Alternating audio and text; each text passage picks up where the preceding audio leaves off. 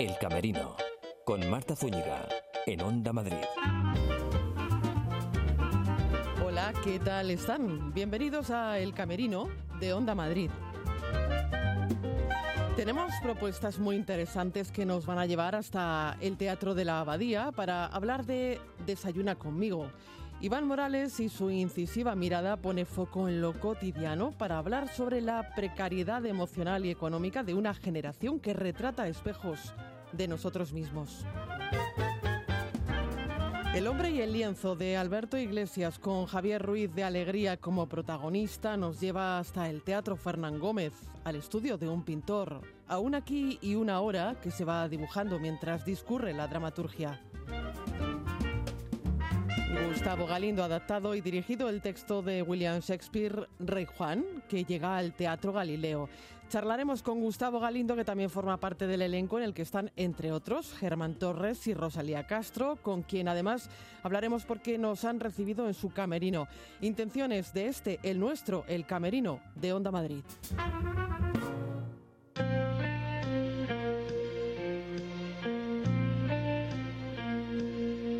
En el Teatro de la Abadía desayuna conmigo y en el camerino de Onda Madrid charlamos con Iván Morales sobre esta pieza enorme, enorme pieza en la que, bueno, eh, se explora eh, ya no solo cómo nos queremos a nosotros, sino también cómo proyectamos eso al exterior, ¿no, Iván? Eh, ante todo, muchas gracias por atender al camerino de Onda Madrid. No, no, a, ti muchísimas gracias y gracias a las y los oyentes. Eh, siempre, muy bonito eh, estar en el mundo de la radio, siempre mola. ¿Y en la abadía? En la abadía, en la abadía por descontado. Estamos muy, muy felices de estar aquí y, es un poquito, le da un aire un poquito más más religioso incluso a, esta obra eh, que estamos haciendo, que es como muy íntima, pero por eso mismo pues tiene ese punto como un poco místico que mola, que aquí mola.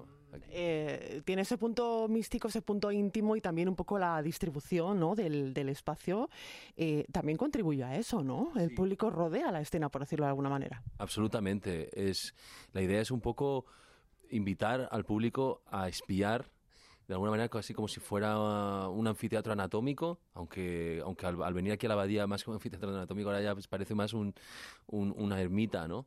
Pero sí que es, es esta cosa de, de, invitar al público a, participar de una cosa íntima, de observar algo que a lo mejor no deberían estar observando, ¿no?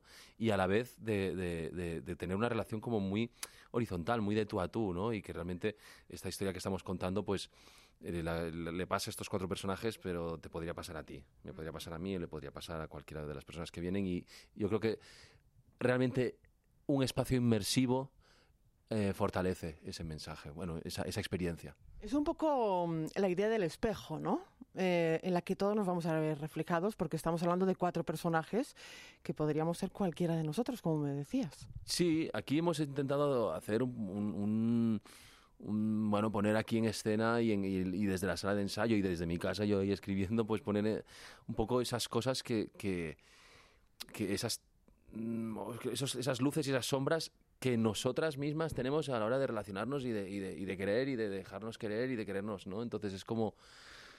Es inevitable, es inevitable, como estamos intentando ser desnudarnos nosotros, pues es, es, inevitable que yo creo que la gente pueda sentir reflejada algunas cosas que también les pasan a ellos y a ellas en su vida. Porque yo entiendo que un día te planteas, eh, ¿qué pasa si no nos queremos a nosotros mismos? Eh, ¿No vamos a poder querer a los demás? ¿Te haces esa pregunta en algún momento?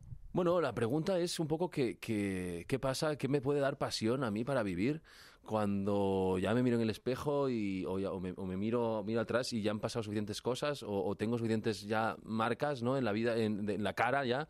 Que me, y en la vida, dices bien. Exacto, que me delatan que han pasado cosas. Entonces, ¿cómo recuperar la pasión? y cómo y cómo o, cómo o descubrir otra pasión, ¿no? Y entonces cuando empiezas a, buscar en ese camino te das cuenta de que hay mucho de cómo te amas a ti y cómo amas a, las personas que te rodean. ¿Y de dónde viene el título? Porque a lo mejor esto de desayuna conmigo, eh, dices, desayuno mm, te sabe a poco, eh, no sé. Bueno, lo primero es que el teatro es una invitación, ¿no? Entonces invitamos al público. Es una fiesta, en cierta manera, también, el desayuno y el teatro. Eh, y eso es una cosa que apela mucho, ¿no? Una, desde el principio pensaba, tiene que ser una cosa que apele mucho a, a cualquiera, ¿no? A ti, a mí. Y, y luego hay algo muy sagrado, muy bonito en el momento del desayuno. En este la obra habla mucho también de esta precariedad en la que vivimos, precariedad económica, precariedad emocional, y cómo cada día es una lucha, es una batalla. Salimos a la trinchera y, entonces, claro, el momento antes, el momento de desayunar es muy íntimo, es muy importante y, es el momento en el que realmente te acompañas y acompañas a la gente que quieres en, en, en, ¿no? en, los momentos previos a salir al ruedo de la vida de cada día. Y el teatro es un poco eso, ¿no? Es un poco encontrar qué somos de verdad cuando nos hemos quitado la máscara o antes de ponérnosla, ¿no? El título de Desayuna conmigo dice mucho, ya, ya, me, lo, ya me lo contabas, es la historia de, personajes como, como cualquiera de nosotros, como cualquier persona, nosotros, nuestros amigos, nuestros conocidos, eh, sobre cómo relacionarnos. También me decías bastante, pues eso la intimidad, lo que surge de ella, eh, porque de ella pueden surgir otras cosas. Em, también se habla sobre la precariedad económica, también me lo contabas, sobre la precariedad emocional, pero es una obra ante todo optimista. Es que... ¿O no? Mira, ¿sabes qué pasa? Que hacer teatro ya es un acto optimista, de por sí. Y hacer teatro con gente con la que te gusta estar y, generar un poco este rito, ya es un acto optimista, porque es un acto vivo. Y es un acto de presentar algo siempre vivo, siempre impermanente, ¿no?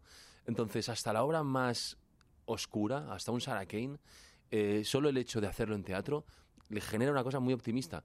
En nuestro caso, en nuestro caso, a pesar de tocar cosas que nos puedan doler o que a mí me pueden provocar rechazo, y, esta obra eh, hay, momentos que a mí personalmente incluso me provocan rechazo, pero parte de una pregunta que ya es optimista en sí, que es, ¿podemos evolucionar?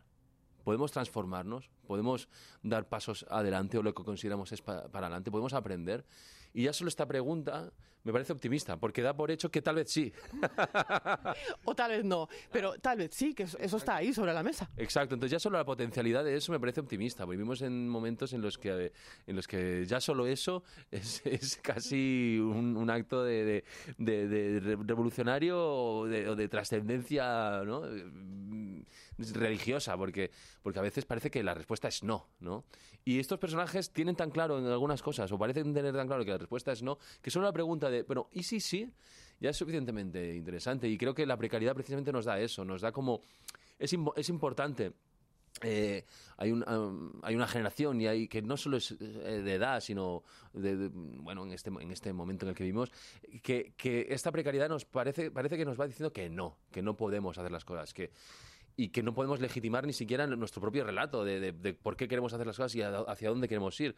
Ya solo el hecho de decir, no, no, estamos aquí y queremos seguir intentándolo, creo que hoy en día ya es muy optimista. Y los personajes, te aseguro que otra cosa no, pero intentarlo lo intentan mucho. Es un poco, la vida es una constante segunda oportunidad, ¿no? Absolutamente, eso sí que es cierto. Sí, sí, sí. Hay una cosa, hay es una obra muy muy regada en, un poco en, la, influencia de John Cassavetes y John Cassavetes tenía una frase muy muy bonita que me gusta mucho que decía cada segundo contiene la potencialidad de, cambiar el segundo anterior radicalmente. Y eso es muy teatral y es muy, es muy vivencial, es muy, es muy existencial, ¿no? Y estos personajes les pasa eso, están en un momento tan limítrofe de su vida que a lo mejor yo espero que, que tuvo que la gente que venga a ver la función esté a lo mejor en un momento más tranqui, eh, ojalá, ¿no? Y si no, pues también, no pasa nada, hay que transitarlo. Pero estos personajes y estos actorazos que los interpretan Xavi, Saez, Ana Larcón, Aina Clotet y Andrés Herrera, nos presentan unos personajes en un momento tan limítrofe de su vida en el que eso que les está pasando tiene eco seguro en lo que nos puede haber pasado, lo que nos pasará, y ellos como actores, como actrices, ah, tienen esa generosidad que a mí me encanta, que es lo que hace para mí las grandes interpretaciones, tienen la generosidad de lanzarlo en escena, de jugar con sus propias entrañas y con las de los personajes y ponerlas ahí, y eso siempre es inspirador, porque, bueno, es lo de siempre, tú piensas, si, si estos tíos con, con, con, el pollastre que tienen montado logran salir adelante, bueno, pues yo mm, lo mismo también, ¿no? Y eso siempre es bonito. Estamos hablando de Sergi, Carlota, Natalia y Salva, son los personajes a los que dan vida Ana Alarcón, Andrés Herrera, Aina Clotet y Xavi Saez, eh, en un montaje en el que también no quería dejarlo pasar por alto, el espacio sonoro es muy importante. El espacio sonoro y el espacio en general, o sea, el espacio escénico lo ha hecho Marc Salicru eh, y el espacio sonoro lo ha hecho Clara Aguilar.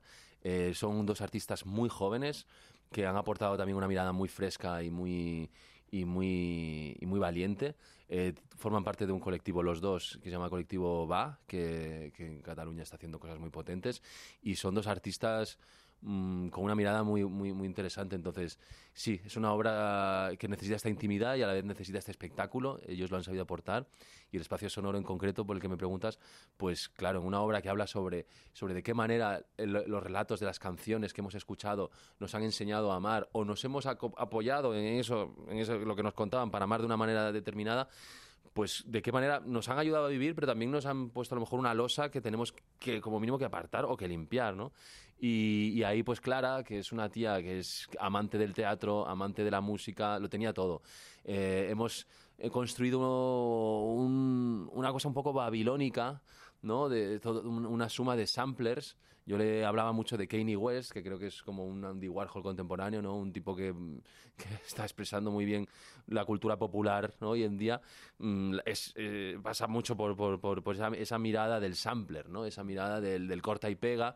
Y esa mirada también un poco que nos aliena, en la cual nuestra, nuestra, nuestra existencia no deja de ser el espejo de muchos referentes y de un big data ahí en el cual es muy difícil encontrar tu propia voz genuina. Es un poco lo que les pasa a estos personajes y el espacio sonoro ahí nos ha ayudado mucho. Y hay samplers pues de todo tipo, desde mm, Elvis Presley o Bjork hasta samplers de mi hijo. ¿no? De, de- que- que hace trap y que tiene 16 años y es bueno toda esa toda esa amalgama de la música popular y a la vez ese espacio urbano eh, que también lo ha trabajado en el espacio sonoro, que nos, que, no- que- que nos da muy poco espacio para el silencio, que es precisamente lo que estos personajes buscan, un silencio externo y también un silencio interno. Y dicho esto, me voy a callar. Desayuna conmigo, Teatro de la Abadía.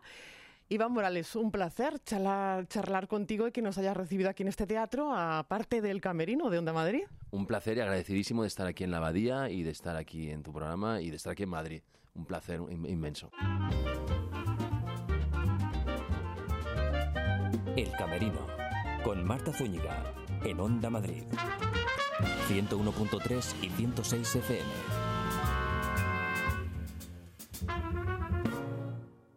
Cruz Roja necesita tu compromiso, tu solidaridad y tus ganas de ayudar a quien más lo necesita.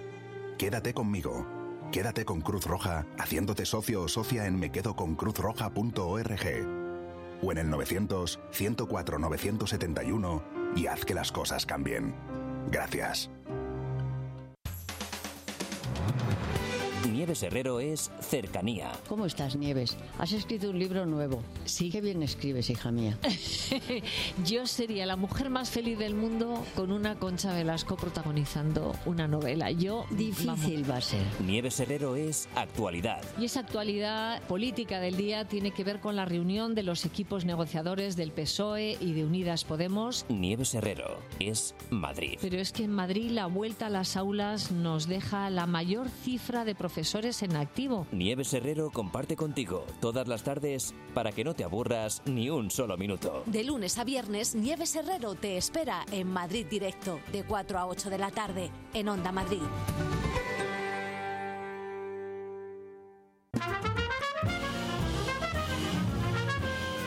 El Camerino, en Onda Madrid.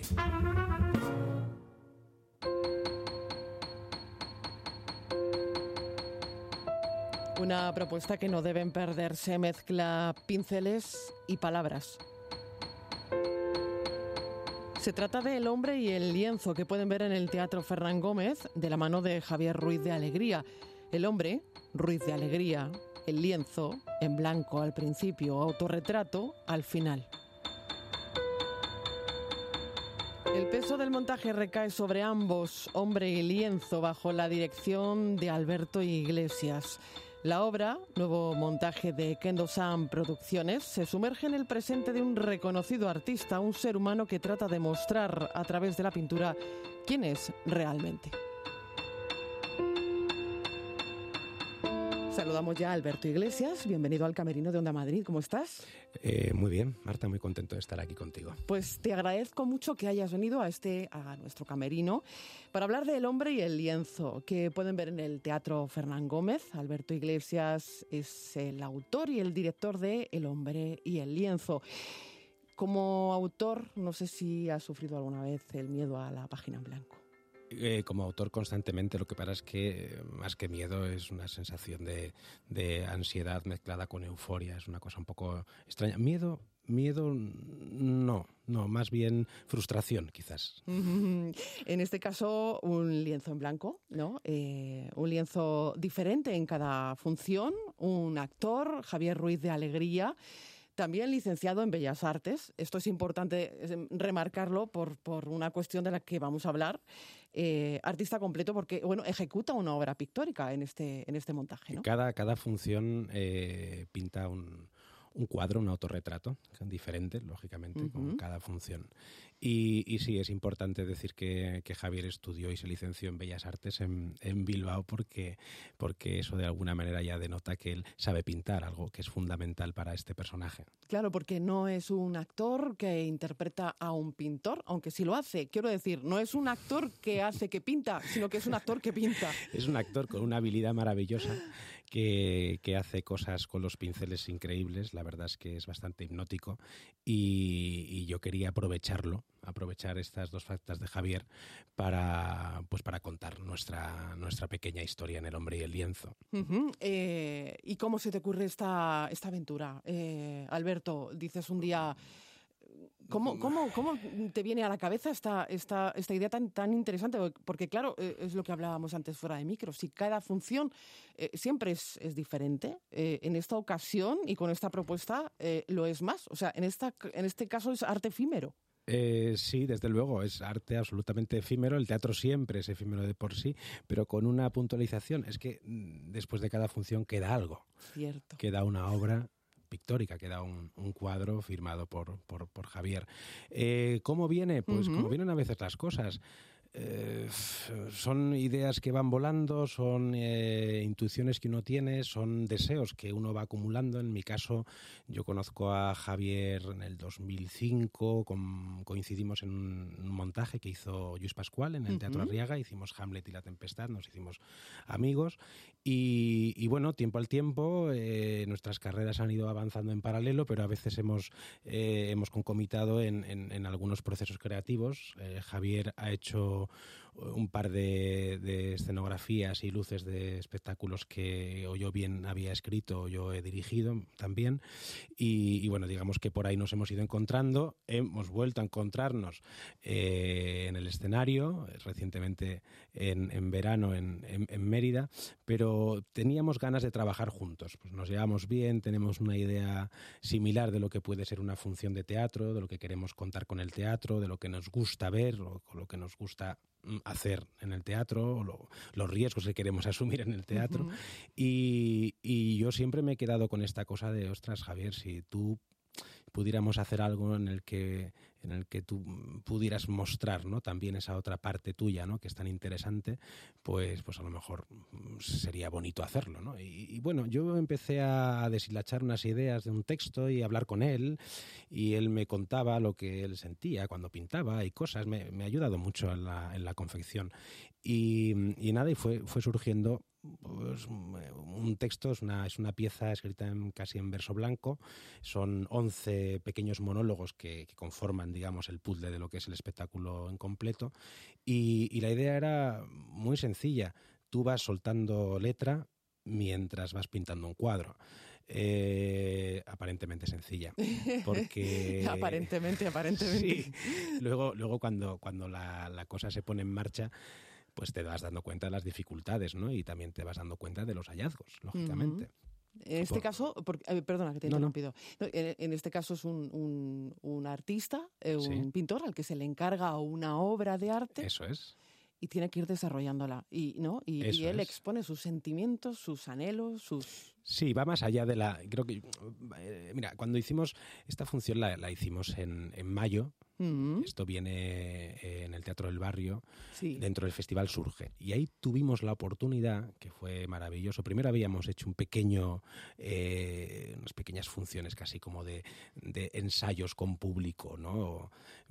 Porque no, tenía, no estábamos seguros de que fuera la función cerrada, ¿no? Pero bueno, más o menos, ¿no? Y ya empezamos a ver que, que, que la función, por mucho que, que se habla de arte, por supuesto, pero se habla mucho, mucho, mucho de la vida y la gente entonces recibe muy bien eso esa, digamos, esa comunión entre arte y vida, ¿no? Porque hablamos de apuestas, hablamos de riesgos, hablamos de, pérdidas, hablamos de, sueños, hablamos de amor, hablamos de, comunicación con tus seres queridos, de falta de ella también, hablamos de, silencios insoportables, de soledad, de compañía, digamos que hablamos de cosas que, a mucha gente pues le, le tocan, ¿no? Yo estoy particularmente contento con eso, ¿no? Con recibir a veces, pues, pues alguna persona que ha ido que, son espectadores puros y, duros, ¿no? Gente del barrio, así, que, de repente dicen, bueno, es que claro, eh, sí, es muy bonito lo que hace, pero claro, es que a mí yo pienso cuando pienso en mi padre y pienso en mi madre y pienso y a mí me toca porque habla de la vida. Digo, bueno, es que el arte y la vida a veces a veces los queremos mm. separar, no sé por, por, qué intereses, ¿no? Pero en realidad es lo mismo, ¿no? Y cuanto más arte hay en una vida, más rica es esa vida, y cuanta más vida hay en el arte, más rico es el arte, ¿no? o no, pero bueno, creo que sí, que se podría decir así, ¿no? Entonces yo creo que estoy contento por esto, porque, porque hemos conseguido, digamos, maridar estos dos mundos y, el espectador que escucha la función la escucha con, con, gusto y va descubriendo quién es este personaje y lo que le pasa, ¿no? Y va descubriendo por qué pinta así y lo va descubriendo mientras lo ve pintar y lo ve crear un, de la nada, de un lienzo en blanco, va viendo cómo se va creando una forma que cuenta cosas también, ¿no? Y esa es la, la destreza absoluta y maravillosa de Javier, no solamente con, los, con las palabras, que, yo le he escrito, sino con los pinceles y con los colores, porque claro, eso es un mundo aparte. Aparte. Es un mundo tremendo. Y, además es que este maridaje entre pincel y palabra va más allá porque también él se encarga de la escenografía, de la iluminación. O sea, es que él pinta con luz también. Sí, lo, bueno que ha pasado aquí es que, es que él ha creado la escenografía, es el estudio de un pintor. Eh, ha creado su estudio. O sea, en realidad cuando nosotros como espectadores nos metemos en su casa, ¿no? Y nos convertimos en, espías, en boyers, ¿no? De lo que hace ese pintor trabajando en su espacio, en su celda, en su espacio de soledad, en su sacrosantorum, ¿no? Está ahí con sus cosas, sus pensamientos, sus movidas y, de repente vas viendo cómo nace el cuadro y cómo cambia el pincel y cómo tira la pintura y cómo se pelea con, un, con la brocha, ¿no? Es, es muy bonito verlo. Es, muy, aquí y ahora es absolutamente aquí y ahora. Es absolutamente aquí y ahora y cada, digamos que nosotros, claro, eh, a ver, eh, somos, tenemos los dos mucho oficio ya en esto y, sí que, nos gusta que, cada espectador que venga, los, del martes, los del miércoles, del jueves, viernes, sábado, domingo, que todo el mundo salga contento de ver una función. No, mm, intentamos no, digamos, tener una especie como de estructura o de partitura ya hecha sobre la que él cada día compone algo diferente, digamos. O sea, puedes ir a ver la función tres veces, la, la, función serán tres cuadros diferentes, serán tres maneras mm, diferentes, ¿no? Un poco diferentes de, de pintar y eso también influirá en cómo él estará diciendo el texto, entonces todo va cambiando, ¿no? Está muy vivo, está muy viva la función si el hombre y el lienzo fuera, es de hecho un estilo pictórico, ¿cuál sería? Es un autorretrato. Es un autorretrato, yo diría, mm, no sé si ahí sería Javier el que tendría que decir, porque para eso es el experto, pero eh, digamos que nos podríamos ir un poco hacia el expresionismo me parece a mí a veces, a veces las pinceladas son un poco más impresionistas, estamos jugando con lo abstracto pero lo figurativo, estamos en una delicada línea. de mezcla de, mezcla de estilos. No, no, no, yo no sabría decirlo, él te lo tendría que decir. En cualquier caso, es el estilo de Javier Ruiz de Alegría pintor. Pintor, que además es el protagonista. Aquí hay dos protagonistas. Eh, él eh, y el lienzo, porque el espectador se va a fijar en el lienzo y se va a fijar en Javier y, va a escuchar a Javier, porque como decíamos antes, es un maridaje perfecto entre palabra y pincel. Bueno, intentamos que sea, intentamos que sea lo más cercano a lo perfecto. sí. ¿Hay una preocupación por el proceso creativo del artista?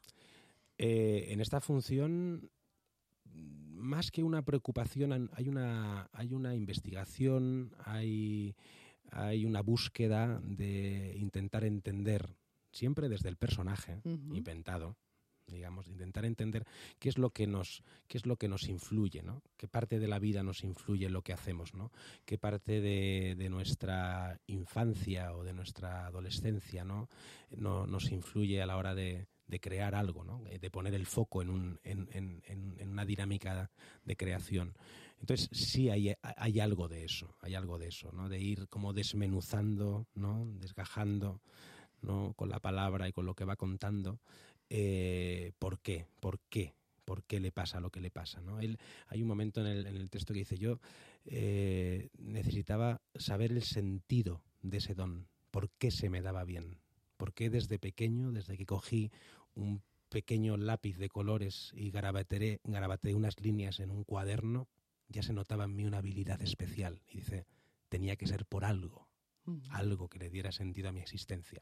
¿no? Entonces, él tiene esta obsesión, ¿no? ¿Por qué? ¿Por qué se me da bien esto? ¿no? ¿Por qué? Quiere saber, quiere saber quién, quién es, quién, qué es lo que le pasa, por qué, por qué él. Porque es una tortura también. Claro. Me lo estaba imaginando como una eh, tortura en eh, este momento cuando me lo estabas contando. Es, una condena. Mm. Es una condena. Eh, ¿Cómo decirte? Interior alegre, es una condena alegre, es como, mira, hablábamos hace, hace un momento de, de Manuel Vilas y, me vas a permitir la, la digresión, pero, pero él acaba hablando de José Hierro y, y, del poema Alegría. Y yo a José Hierro lo conocí hace muchos años, hicimos una función en Santander con una compañía con la que yo trabajaba, la Machina. Palabra de Hierro se llamaba y tuve la oportunidad de conocer a José Hierro y de estar de partir con él en varias ocasiones. Y, y ese poema dice algo así como llegué por el dolor a la alegría, ¿no? Supe por el dolor que el alma existe. Entonces hay algo de este artista que, que tiene esta cosa ¿no? de, de, de, reconocimiento, de saber, de buscar, de, de, encontrar, ¿no? dentro de meterse como decía Lorca, en el fango a por las margaritas, ¿no? De bucear, ¿no? Que es algo que, que, bueno, que nos asusta como, digamos, como ciudadanos nos asusta bucear, nos asusta meternos en profundidades y a veces nos quedamos en, el, en la capita de la cebolla un poquito más cercana a la piel, pero, pero él no, él se mete, ¿no? Y, yo creo que también el teatro cumple esa función, ¿no? De, de, bueno, lo que nosotros no hacemos, lo hacemos con él, con el actuante, con el, con, con, el oficiante, lo hacemos sentados en nuestra butaca que nos da menos miedo, ¿no? Pero también lo hacemos y eso también es gozoso y es, y es alegre, ¿no? Y vamos a gozarlo mucho, desde luego, vamos a gozar esta función, ya lo hicimos en su ocasión, lo vamos a seguir haciendo ahora y claro, ustedes se preguntarán, señores oyentes, eh, cada función eh, concluye con un cuadro ¿Qué pasa con esos cuadros? Bueno, pues esos cuadros ustedes los van a poder adquirir porque además eh, parte de lo que se recaude pues tiene fines benéficos, ¿no, Alberto? Bueno, la idea, eh, a ver, a nosotros, claro, se nos planteó un pequeño conflicto y es que ¿qué hacemos con tanta obra? Porque, claro, eh, ahora vamos a hacer 20 muchas funciones. Pues 20 muchos cuadros. claro, 20 muchos cuadros, ¿no? Entonces, eh, pues yo creo que no sé si fue Jesús o pensamos, pues, pues se podían vender, igual algún espectador, y Jesús Sala, nuestro, nuestro compañero socio productor de Kendo San, eh, y más, se les ocurrió pues contactar con una organización con, que se llama NUPA, que, que, bueno, que de alguna manera podía interceder y se le podía dar un porcentaje de esas ventas posibles de, de esos cuadros para, pues, para, para un fin que, que, fuera un poco más allá de nosotros mismos, ¿no? para hacer un acto un poco solidario y por gente que lo necesita. Entonces nos pareció muy buena idea, nos pareció una manera bonita de, de sacar adelante estos cuadros, ¿no? Digamos, no solamente tienes eh, la oportunidad de tener esa, esa obra original en tu casa, sino que además pues, pues haces un acto bueno, ¿no? Un buen acto. Y que estaba pensando, Alberto, que mm, ya no solo el lienzo que se emplea eh, durante la obra de teatro, sino el que habéis empleado eh, durante los ensayos. Mira, ha pasado una cosa, Marta, que ha habido días, claro, ha habido días que ha sido muy difícil decidir cuál tapar. Porque, claro. Me lo creo. Eh, pobre Javier, eh, es cierto que ahora ya llevamos. Ahora, antes de empezar, piensa que nosotros, antes de empezar ahora a, ensayar para retomar este, este nuevo estreno, eh, hemos estado tres semanas ensayando, porque por un lado, Javier tenía que volver a tomarle el pulso al texto y a la función y al personaje, pero por otro lado tenía que volver a, a coger mano y pintar. Es un, oficio difícil y tiene, tiene, tiene su aquel. Entonces, claro, ya hemos ido acumulando mucho los ensayos. Pues cada pase que hacemos es un cuadro. Entonces, ha habido un momento que dices, ¿cuál tapas? Y, empieza a doler, porque el, el personaje, claro, establece con el lienzo un vínculo eh, muy personal. Sí, hay un cordón umbilical. Claro, hay mucho, mucho sentimiento y mucha emoción la que él vuelca en cada lienzo. Entonces empieza a doler y ya a los que estamos fuera también nos empieza a doler. Por favor, Javier, no, ese no. Deja, deja ese, por favor. No, no, hay que taparlo, hay que taparlo, hay que taparlo. Entonces, bueno, nosotros esperamos tapar pocos que, la gente realmente se anime, uno, a ver la función y a disfrutarla y a acompañarnos en este viaje, a Javier en el escenario y a mí fuera, bueno, y, que luego la gente pues se anime a, adquirir un cuadro y hacer este, este gesto, ¿no? Por, por personas que realmente pues lo, necesitan. De entrada, hagan el gesto eh, de ir al teatro, porque ya decíamos que lo van a gozar eh, el hombre y el lienzo. Alberto Iglesias, eh, es que ha sido un gustazo charlar contigo en el camerino de Onda Madrid. Ya sabes que está abierto para ti cuando quieras. Bueno, pues eh, yo he encantado. Me gusta mucho este camerino, tiene de todo. Ya veo que tiene las perchas en su sitio, el baño limpio. Todo en orden. Las duchas un y, caos este, ordenado. y, este, pequeño sofá maravilloso. O sea que encantado. Cuando queráis, vengo raudo. Muchas gracias. A ti, Marta, un placer. El camerino con Marta Zúñiga en Onda Madrid.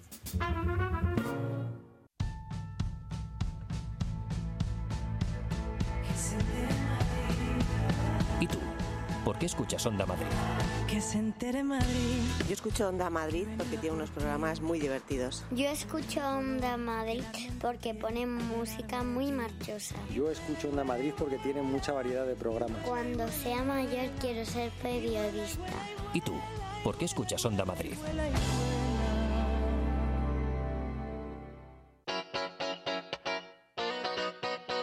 Hay muchas maneras de pasar la mañana. Pero solo una de hacerlo en la mejor compañía.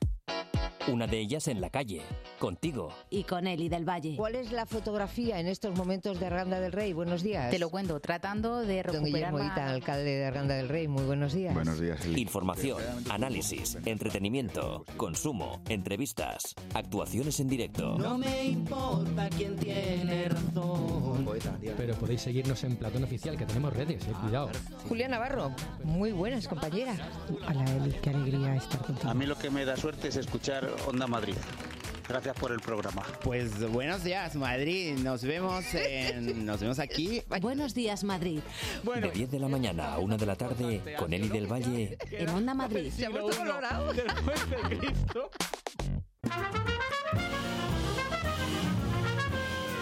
El Camerino en Onda Madrid.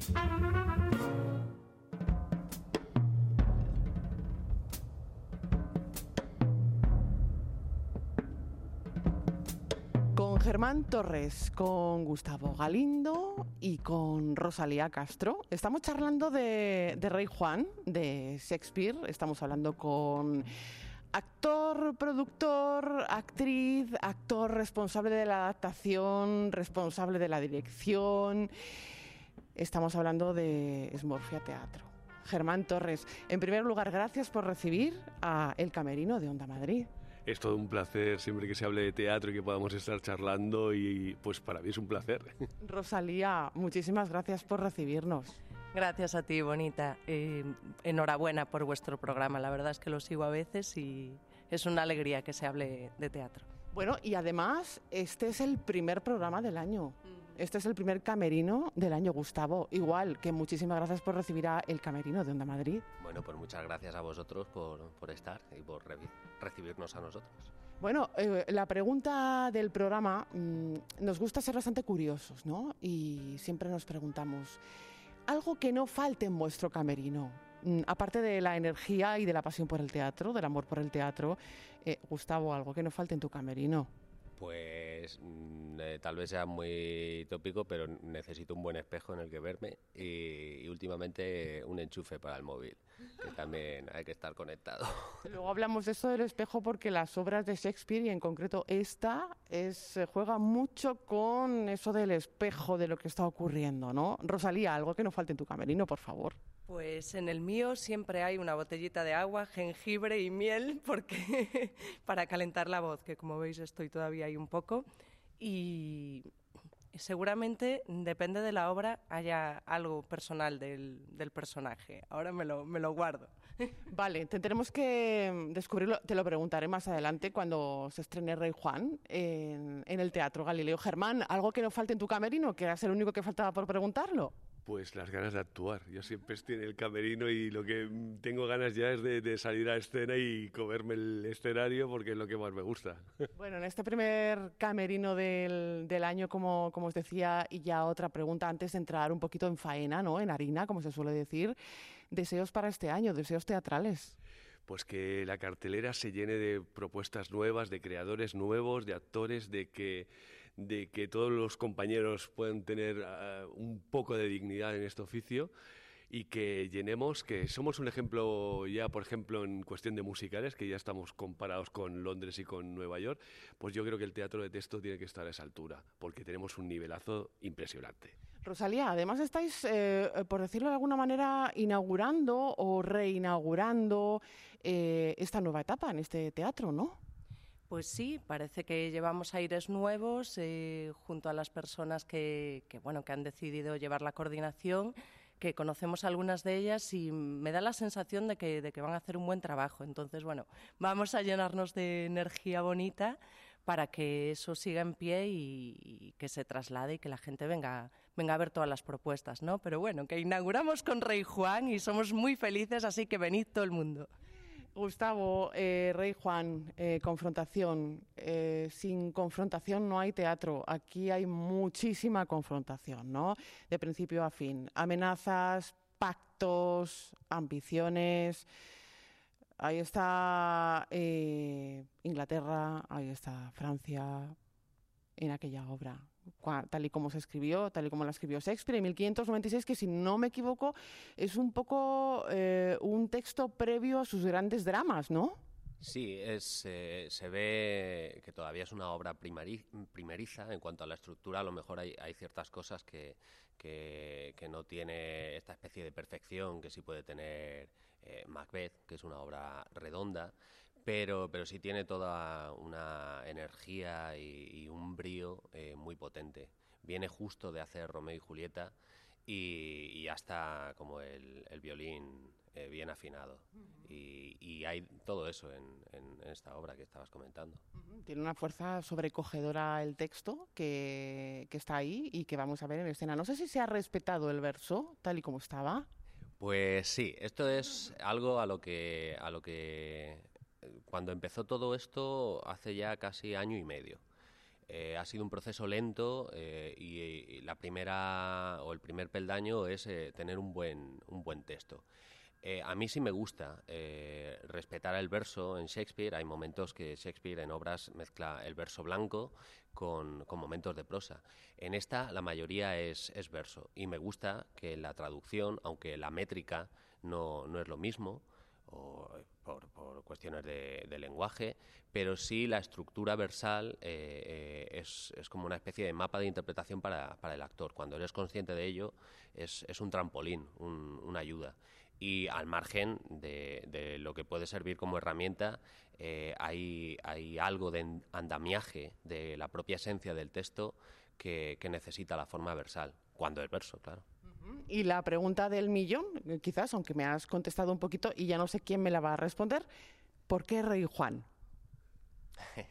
Pues bueno, esta es una ronda, eh, o sea, una obra que me estaba rondando desde, desde hacía tiempo. Las obras históricas de Shakespeare, quitando Ricardo III, no son frecuentes en nuestras carteleras. Esta, esta obra de Ricardo III eh, es la más, la más popular. Todas las demás, Enrique V, eh, las tres versiones de, o sea, las tres partes de Enrique VI, bueno, todas las obras que, que tiene Shakespeare, que son bastantes, no son frecuentes. Yo no sé si porque se ven como algo demasiado localista de la historia de, Inglaterra, pero en estas obras eh, Shakespeare nos ofrece algo maravilloso y es ver eh, cómo la política está impregnada de pequeños asuntos, muchos de ellos pues, de, cuestiones domésticas de los personajes, de, cuestiones familiares, y cómo lo pequeño, el, pequeño asunto doméstico se convierte en razón de, Estado. ¿no? La, pequeña duda personal se convierte en, historia. Y perdiéndonos esto, eh, por no representar estas obras, creo que nos estamos perdiendo buena parte de Shakespeare. Em, vamos a hablar de los personajes, si os parece. Eh, yo no sé, eh, ahora también te voy a preguntar a ti, eh, Gustavo, vamos a empezar por ti. cuando estabas adaptando el, texto, ¿estabas pensando, yo quiero interpretar uno de estos papeles? más, que, más que yo. ¿O es una cuestión económica? debo decir que, sí, la, producción y, adaptarlo a, a, la realidad de la producción pesa. Y luego, además, como, como estoy dirigiendo y actuando, eh, necesito buscar eh, mis, mis, vías de, de, escape ¿no? y de, que me faciliten eso. Eh, sí, sí quería, en mi caso son dos personajes que tienen su presencia, pero son pequeños comparativamente, pues evidentemente con el, con el caso del propio Rey Juan. Y sí, sí, es una cuestión de pero bueno, siempre eh, consigues eh, que tus neurosis y las cosas que te inquieten eh, o te inquietan salgan o se manifiesten con, cualquier personaje que hagas y yo creo que es el caso. Rosalía, en tu caso, tu participación en este gran elenco. Pues sí, la verdad es que hago cuatro personajes. Por eso no te he preguntado por tu personaje. y, bueno, em, estoy muy agradecida. Yo desde que leí la, adaptación que, hizo Gustavo, la última versión, me quedé totalmente enamorada de, uno de los personajes que interpreto, que es Constanza, y que es bastante desconocido. Y incluso para mí me, sorprendió muchísimo ver el, drama ¿no? de esta mujer que, que ya, ya veréis en, escenas, pero y, y cómo, cómo tiene que que lidiar con, todos los personajes para que la escuchen, ¿no? es, bastante interesante. Y me consta que te gustan ese tipo de personajes. Pues sí, la verdad es que mm, es un reto también para mí llegar hasta, hasta donde estoy ahora mismo, porque no, no había interpretado un personaje de este, de este tipo nunca. La verdad, tiene un nivel de tragedia y de, y de bestialidad emocional que, bueno, que ahí estoy, sigo labrándolo y, vamos, que, muy agradecida tanto a Germán como a Gustavo por, por darme la oportunidad. Sigo labrando. Ha dicho, esa es la, ese es el kit de la cuestión, quizás, ¿no? Y es que un personaje mm, no se crea, entiendo, ¿eh?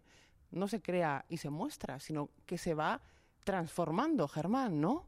Sigue el proceso incluso cuando llevas funciones. Eh, creo que era el Pachino que decía que a partir de la función 75 se dio cuenta de cosas que hacía en Ricardo III que no sabía, que no las descubría porque eh, como es un arte vivo, eh, tú llegas al estreno muchas veces justos de, tiempo por montaje y tal, y siempre estás creando y buscando y, encontrando eh, cosas que el personaje no las veías claras porque las procesas mentalmente tal, y de golpe hay un día que el estado de ánimo te lo, te lo muestra ahí, ¿no?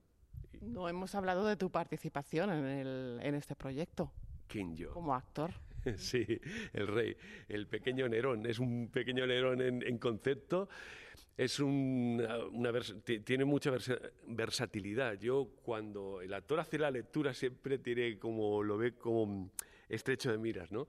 Y gracias a la puesta en escena que está haciendo Gustavo, me está llevando unos derroteros que no me lo imaginaba y con lo cual me lo estoy pasando teta porque me saca del concepto básico que puedes tener a la hora de construir el personaje y te lleva a eso, a estar en la cuerda floja, Es un personaje que no tiene solo un color, sino es una amalgama de colores, es impresionante. Y yo creo que es un personaje mm, que los actores o compañeros de la profesión que lo vean van a decir, hostia, no conocía este personaje y, es interesante tenerlo en el panorama también, ¿no? Son personajes regalo, me da a mí la sensación, eh, porque además eh, Shakespeare en esta obra plantea eh, una reflexión, ¿no? Y es pensar en un mundo que está regido por la ambición, pero desde las esferas más altas del poder, ¿no, Gustavo? Pues sí, yo creo que eh, eh, son personajes, en el caso de, Juan, que la persecución de ese, de ese poder eh, ha sido un motor y de repente consigue el poder, arranca la obra ya siendo coronado y de repente descubre, ¿y ahora qué hago con, con, con esto? y durante toda la obra estamos viendo la falta de manejo, la falta de capacidad que tiene a, para asumir los distintos retos que, que, se, le, que se le presentan al margen de, de lo que le persigue por haber conseguido el poder de la manera que, que, lo ha hecho, porque se ha saltado el orden sucesorio, ha pisado todas las cabezas que ha podido para conseguir ese poder. Y, y, de alguna manera como Macbeth, que no es una, una historia de un asesinato, sino de, de, dos personas que se dan cuenta de qué sucede cuando han matado a alguien. Y ese proceso de, transformación, aquí lo mismo, es eh, eh, descubrir el mundo eh, a través ahora ya de los ojos de, de rey coronado y, ver que no era igual que lo que te habías imaginado.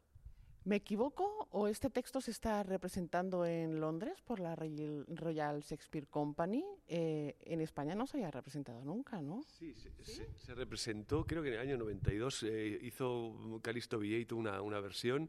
Creo que era Rey Juan era Mingo Raffles y yo no pude ver esa versión, pues, pues está ya en Madrid. Pero Ahora creo que estoy haciendo memoria, sí. Sí, sí, fue, pero eh, creo que fue año 91 o 92, sí, sí, y seguramente sería una versión excelente eh, de, de, compañeros catalanes. Obra grotesca, podríamos decir, donde se habla de la guerra, del sinsentido de la guerra, eh, en este caso para defender unos dominios inexistentes. Pues la guerra es un pequeño capítulo. En realidad, eh, sí, sí hemos asumido un... Eh, no, no por imponer un, un tono de farsa, sino porque eh, y por citar a Valle Inclán, es tan esperpéntico todo lo que sucede que, roza lo, lo, lo, surrealista. Pero es que tampoco necesita estar muy alejado eh, de lo que es el panorama, no solo actual, sino eh, histórico de la, de la política para, para ver eh, lo, lo, grotesco que, puede llegar a ser eh, el, el, ser humano cuando se pone en, esta, en este modo dirigente porque Rosalía, este es un espejo, podríamos decir, de la naturaleza, ¿no? Sí, bueno, eh, todos los personajes están, están viviendo una situación que, que los pone en sus límites y, justo cuando, cuando están ahí a punto de, de conseguir algo, es, es, como que se ven y, y, y hay algo más allá que, que, los va a transformar a lo que se supone que, que, que, tenemos desde el inicio de la obra, que, que, se plantea. Lo que pasa es que a veces uno se mira en el espejo y no sabe qué, qué hay detrás, pero está, está, está escondido y aquí sale a la luz yo creo que a partir de, bueno, ya desde el primer acto, pero yo diría que se lía parda a partir del cuarto. Dicen que da mala suerte romper un espejo, pero ahí sí pudiéramos romper ese espejo y descubrir lo que hay detrás. Bueno, hablar de Rey Juan es hablar de la Smorfia Teatro. Eh, ¿Seis años ya? Eh, de la compañía. Vamos a hablar, hacer un poquito de historia, ¿no? Pues bueno, fue esto. Empezamos con un texto muy, muy potente de Tony Conesa que se llamaba La Espola de Rocinante, que fue un homenaje al Quijote antes de que se hicieran los centenarios y tal. Yo ya pensaba en el Quijote y en, en, en el personaje más bien de Alonso Quijano. ¿no? Me, me, interesaba ver por qué ese Hidalgo se vuelve loco y no solo era de leer. ¿no? A partir de ahí estuvo dos años escribiendo este texto y tuve la suerte que me lo dirigiera Rosario Ruiz Rogers. Y bueno, pues hicimos un pequeño recorrido y después eh, estrenamos La primera mujer en la Tierra, que era sobre el mito de Pandora, un mito también muy maltratado históricamente, porque ya sabemos cómo se escribe la historia. Y quisimos darle una vuelta a, a ese mito porque, porque me parecía muy interesante, ¿no? Y David San Juan le dio una pincelada y una visión de cómo sería Pandora si llegara uh, a estos días, uh, a, a, a, este momento, ¿no? Hombre, yo creo que Pandora está viendo que empieza a haber como un pequeño cambio que poco a poco se está labrando y eso es fantástico. Y este, este después de estar ahí yo tres años que he estado que no para un poco fuera de la compañía, ahora hablando con Gustavo uh, me, me barajó dos opciones Y, cuando me, me, leí Rey Juan la primera vez dije, uy, qué difícil es esta obra, no sé qué. Y ahí está, yo creo que el gran trabajo que ha hecho, que, ha sacado, ha, cincelado toda la obra y ha quedado una obra muy poética, muy potente, muy esencial y yo creo que muy directa, ¿no? Por eso Ahora que no nos escucha Gustavo, ¿no? sí, sí, sí, sí. Y ahí es, la, gran apuesta de la compañía de volver otra vez a retomar con, con este texto, ¿no? sacar a la luz también esto, un texto desconocido, ¿no? Aquí en España. Bueno, pues larga vida a Rey Juan, mm, larga vida a la Esmorfia Teatro. Eh, vamos a recordar Germán Torres, Jesús Gago, Carlos Olaya, Rosalía Castro, María Escobar, Gustavo Galindo y José Emilio Vera. Y recordamos eh, Rey Juan de William Shakespeare, la adaptación y la dirección de Gustavo Galindo. Y yo quiero daros las gracias a los tres por haber recibido en este espacio a el camerino de Onda Madrid. Gustavo, muchísimas gracias. Bueno, pues muchas gracias a ti y te deseo un buen año. Gracias, Rosalía, muchas gracias. Gracias a ti y a vosotros y os esperamos a partir del 19 de enero en el Teatro Galileo. Gracias, Germán. Un placer siempre hablar de teatro y estar contigo aquí.